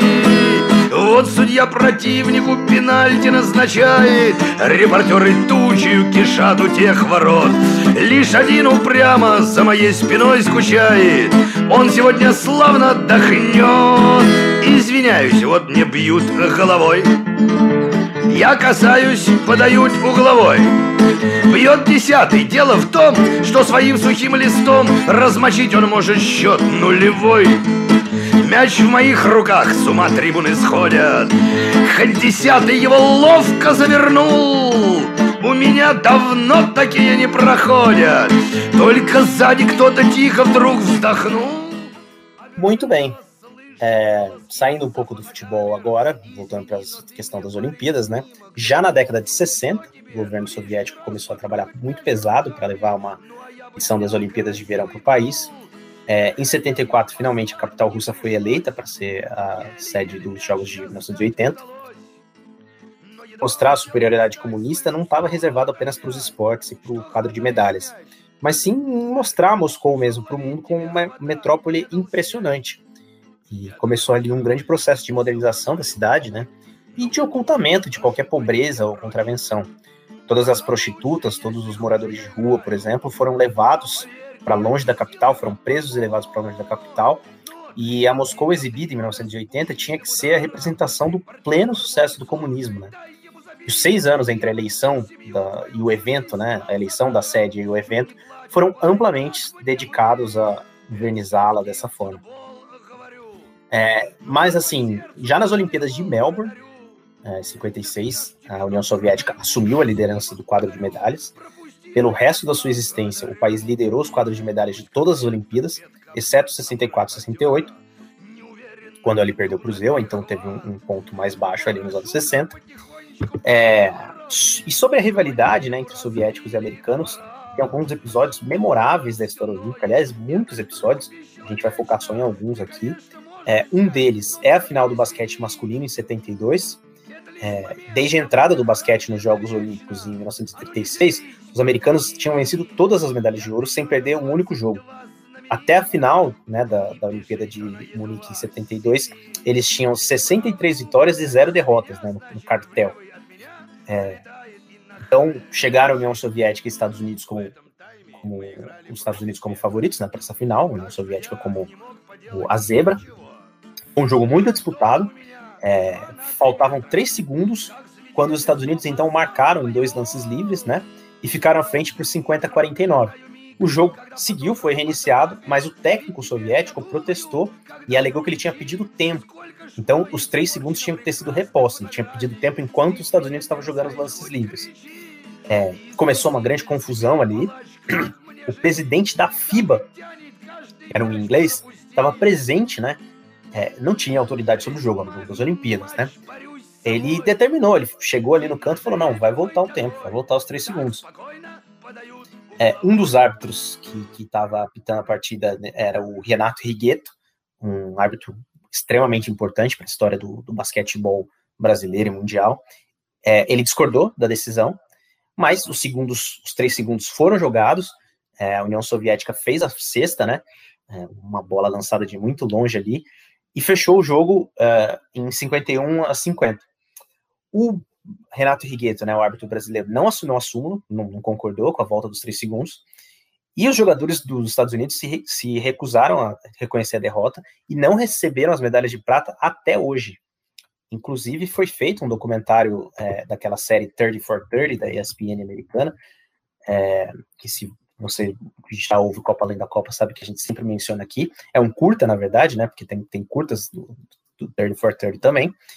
É, esse documentário mostra uma reunião do, dos jogadores da equipe americana de 72 em 2012, então 40 anos depois, para debaterem num, num, estilo ali meio como é, 12 homens em conflito, debaterem ali se eles devem finalmente aceitar as medalhas ou não. É bem interessante, eles, é, dando um spoiler, não, não, precisa ser nenhum gênio, mas eles é, é são unânimes em, em dizer que não. É, um dos jogadores, inclusive, é, revela que colocou no testamento dele para que nem a mulher dele, quando ele morrer, nem nenhum filho, nenhum descendente dele aceite a medalha de prata. Então você vê que eles levaram um pouco a sério o jogo, obviamente, né? Tô brincando aqui, tem que levar a sério mesmo. E outra hegemonia norte-americana quebrada em Munique em 72 foi nos 100 metros rasos, né, Carlos? Sim, nos 100 metros rasos, porém, foi um bizarro erro próprio norte-americano. Né? Então, o que aconteceu? O Ed Hart, o Ray Robinson e o Rob Taylor, que eram três norte-americanos que eram favoritos ao ouro, estavam lá descansando na Vila Olímpica quando eles viram a largada da prova de quartas de final, da qual eles deveriam participar. Eles pensaram, ué, como assim? Tá largando as quartas de final que a gente deveria participar e a gente está vendo aqui pela televisão. Eles correram para o estádio, mas era tarde demais. Eles foram eliminados por WO. E o erro foi do técnico da equipe de atletismo norte-americana, o Stan Wright, que tinha visto o horário 16 e 15 da prova e entendeu que era 6 e 15 da tarde. E com isso ele não preparou seus atletas e não levou eles para irem lá competir nas quartas de final e com isso se classificarem para as demais fases, né? E graças a essa gafe monumental, pela primeira vez, um soviético levou o ouro na prova mais nobre do atletismo, 100 metros rasos, foi o Valery Borzov. E uma zebra americana, né, já que a gente citou a zebra do basquete de soviética contra os americanos, uma zebra americana contra os soviéticos ocorreu na final do hóquei masculino nas Olimpíadas de Inverno de Lake Placid em 1980.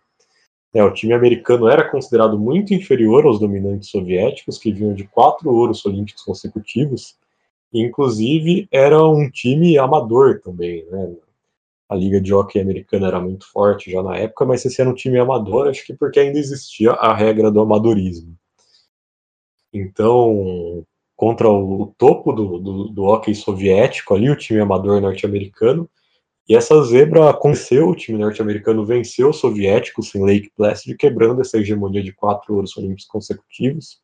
Essa é uma das maiores zebras da, da história do esporte, e também tem um documentário da série Third for Third sobre esse jogo, que se chama Of Miracles and Men, né, sobre milagres e homens, que conta essa história do ponto de vista soviético, ou seja, muito interessante, né, uma versão americana, obviamente, já conhecida do público americano, então foi uma sacada ótima contar essa história do ponto de vista soviético.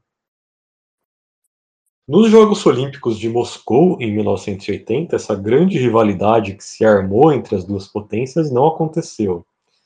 A invasão soviética do Afeganistão levou o presidente dos Estados Unidos da época, Jimmy Carter, a, a anunciar um boicote dos Jogos. O Carter já estava muito pressionado no final do seu mandato a Revolução Iraniana deixou diplomatas dos Estados Unidos reféns, né? Essa é a história contada também no filme Argo, do, do Ben Affleck, que ganhou o Oscar de melhor filme. Também teve o segundo choque do petróleo, né? a interferência soviética no Afeganistão. Então, tudo isso pressionava muito o Jimmy Carter. E para ele tentar ganhar ali um pouquinho de moral, que já tinha perdido toda a moral dele praticamente, ele tentou mostrar um pouco de pulso, né, e usou esse boicote às Olimpíadas Soviéticas como arma, fazendo com que os jogos perdessem o prestígio, né, não contaram com os Estados Unidos, e daí vários outros países aderiram ao boicote, Alemanha Ocidental, Japão, Canadá, vários outros países, e com isso as Olimpíadas de Moscou 1980 foram as Olimpíadas com a menor adesão de países desde os Jogos de Helsinki 1952, e já que a gente está falando das Olimpíadas de 80, vamos também lembrar você mais uma vez para ir lá no Ludopédia e ler o nosso texto sobre a história do urso Misha, que é o mascote mais famoso. Mesmo assim, as Olimpíadas de 1980 são consideradas como uma das com o melhor nível técnico da história. Foram 36 recordes mundiais e 74 recordes olímpicos quebrados, números altíssimos e dois desses recordes permanecem intocados até hoje. Nos 800 metros femininos no atletismo, recorde da Nadezhda Olizarenko, e no arremesso de peso feminino, a Ilona Slupianek Brisenik. Só que assim, né, tudo tem um asterisco na vida, não tem como a gente citar nada sem asterisco, praticamente. É, existe uma controvérsia sobre esses resultados incríveis todos das Olimpíadas de 1980, essa coisa da, de todos esses recordes quebrados, recordes que se mantêm até hoje, porque assim, foram realizados 9.282 exames antidoping nessas Olimpíadas de Moscou. Com quantos resultados positivos? Zero. Nenhum. Ou seja, acho que teve ali uma, algo, algo de estranho nesse exame antidoping, né? Mas já que ninguém foi pego no doping, a gente não pode acusar ninguém de ter se dopado também. Existem também muitas questões polêmicas quanto à arbitragem nessas Olimpíadas de 1980, e até mesmo o Brasil teria sido prejudicado. O João do Pulo, que era um dos favoritos ao salto triplo, teve quatro dos seis saltos que ele tentou anulados. E com esses saltos ele poderia ter levado o ouro, ele saltou o suficiente para levar o ouro, mas ficou com o bronze atrás de dois soviéticos. Nos saltos ornamentais, é onde tem talvez a maior polêmica, né, algo muito escancarado, o Alexander Portnov falhou em seu salto e não teria chances de medalha depois de ter feito ali um salto todo esquisito, todo errado. Mas ele saiu da piscina e foi reclamar com os juízes que ele foi atrapalhado pelo barulho da torcida, ou seja, a torcida dele mesmo teria atrapalhado ele. Aí ele chegou lá e reclamou com os juízes. Né? E nunca existiu um precedente, não existia nenhuma regra nos saltos ornamentais de que um salto poderia ser anulado pelo barulho da torcida, mas a arbitragem acatou o argumento do, do Alexander Portnov e permitiu que ele repetisse o salto, e obviamente depois ele ficou também com o ouro para a União Soviética. E até mesmo a grande ginasta Nadia Comaneci teve performances brilhantes, mas recebeu notas inexplicáveis e ficou com a prata atrás da soviética e Helena Davidova. Para defender um pouco os soviéticos, né, não falar que só eles fizeram isso, em Los Angeles, 1984, que foi quando aconteceu o efeito contrário, né, foram a, foi o boicote soviético que aconteceu, também existem muitas histórias, muitas reclamações de controvérsias, muitas reclamações de arbitragem caseira para os Estados Unidos, principalmente em esportes que são definidos ali através de notas, né, como é o caso da própria ginástica olímpica. Mas então, o que foi que aconteceu em 1984, Aurélio? É, de forma até um pouco previsível, os soviéticos acabaram retaliando, né, o que, que, os Estados Unidos fizeram com as Olimpíadas dele, deles, né, até porque era quatro anos depois, então estava tudo muito vivo na memória ainda. É, o motivo que eles citaram foi que havia uma histeria anti-soviética nos Estados Unidos. Uh, então, de fato, eles usaram uma desculpa ali, enfim, não quiseram também prestigiar as Olimpíadas disputadas em solo uh, americano e lideraram um boicote de menor expressão, né? Não foi um boicote tão grande quanto aos Jogos de 80. Enfim, fizeram vários países também desistirem de participar da, das Olimpíadas de Los Angeles.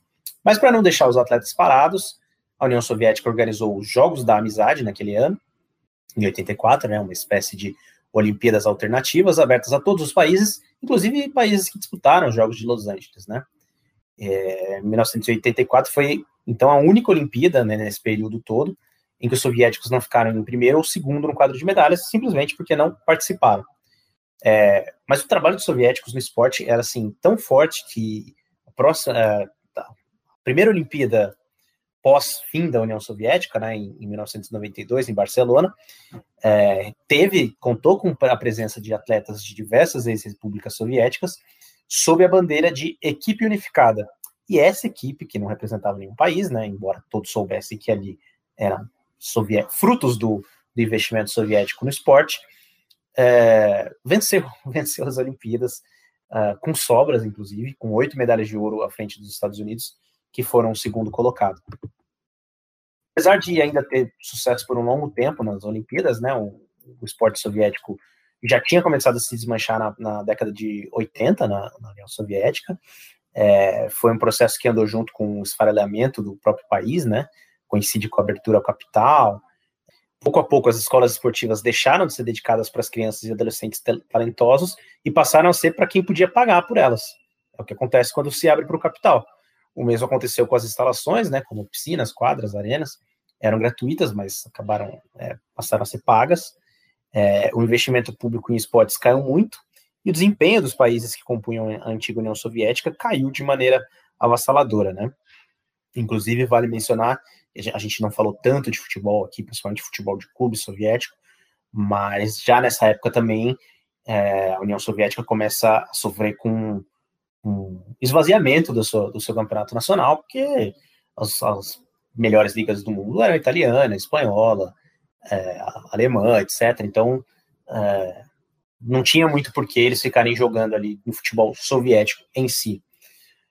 Uh, hoje em dia, a gente tem a China, né, que assumiu a função de rivalizar com os Estados Unidos nos Jogos Olímpicos. A China usa um modelo muito parecido com o da União Soviética, né?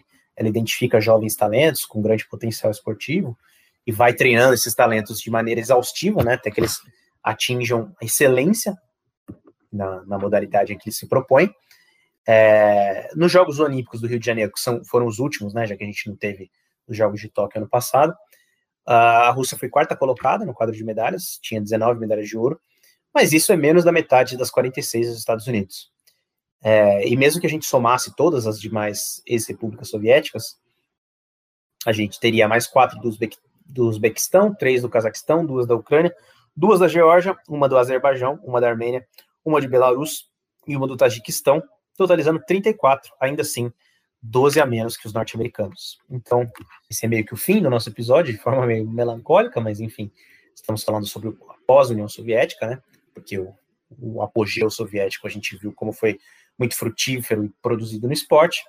É, a última música do programa, a gente é, selecionou aqui já uma música atual, porque é, rappers russos não só rappers russos, músicos de muitos estilos estão, é, nos últimos anos, têm criado um movimento chamado Soviet Wave, que é meio que uma nostalgia das referências da União Soviética, é, não necessariamente da política da União Soviética, mas da maneira, da, da, da, da filosofia mesmo, assim, daquela visão de futuro, de grande país e tudo mais.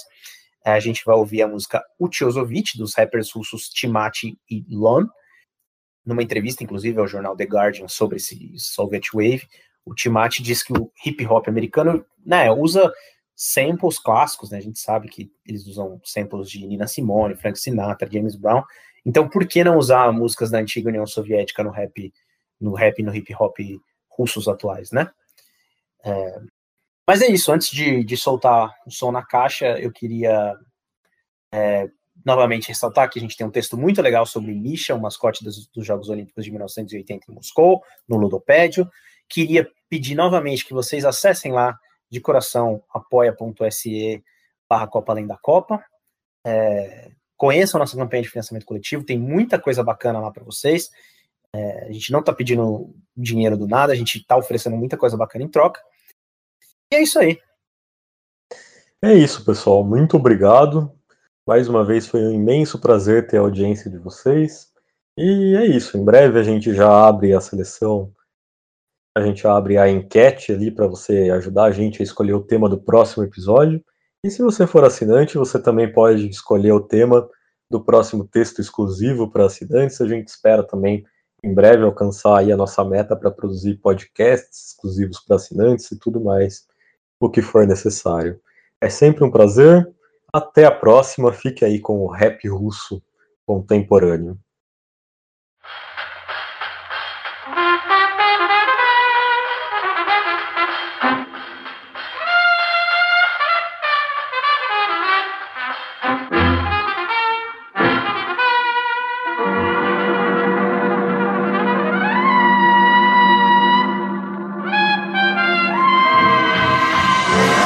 Стройте в здании, люди ждут скандала. Я как амурский тигр, таких осталось мало. Шоу-бизнес под огнем, я санитар леса. Главный герой первых полос, мне уже платит пресса. Спроси у Лепса, я не уехал в Лондон. 95 причин, чтобы остаться в Грозном. Переписал на себя квартиру Дебардье И поменял на рубли все свои УЕ.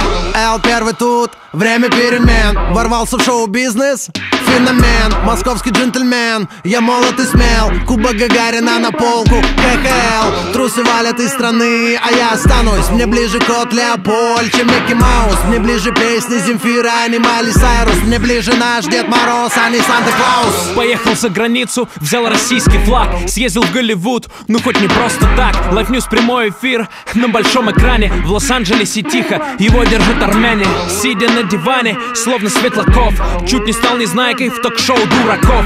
Шоу-бизнес как 12 стульев, мест всем хватило. Главное правило, не выронить из рук мыло. Бриллианты из Якутска, модели из Ростова. Жизнь на полную катушку, отдать фартовый Я фартовый, зеленый свет на светофоры. На свой день рождения я стреляю из Авроры Всегда боеспособен автомат АК Я пру на пролом КамАЗом Париж-Дакар Деликатес от рэпа, черная икра. Я здесь надолго, а скорее закрою дом 2 А, Я лучше лягу спать, чем пойду на пати. Я сплю спокойно, как Медведев на Олимпиаде. Как молодой Мавроди, открыты все дороги Но сплю спокойно, потому что заплатил налоги. В левый йотафон, в правый вятский квас. У меня все четко, не знаю как у вас. Я поливаю нефтью рубль, чтобы он рос. И за Россию матушку поднимаю тост Это Останкинская башня стиль. Всегда на высоте. МиГ-21 Двуглавый орел, братское сердце в груди. Много где был, но лучше мне не найти я гражданин своей страны Меня пугают зимой, а я зимы. Позади родина мать, я не привык отступать. Очень хорошо.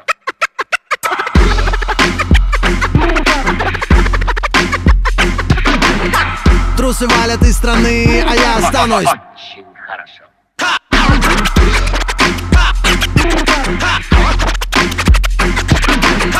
И за Россию матушку поднимаю тост. Очень Thank you.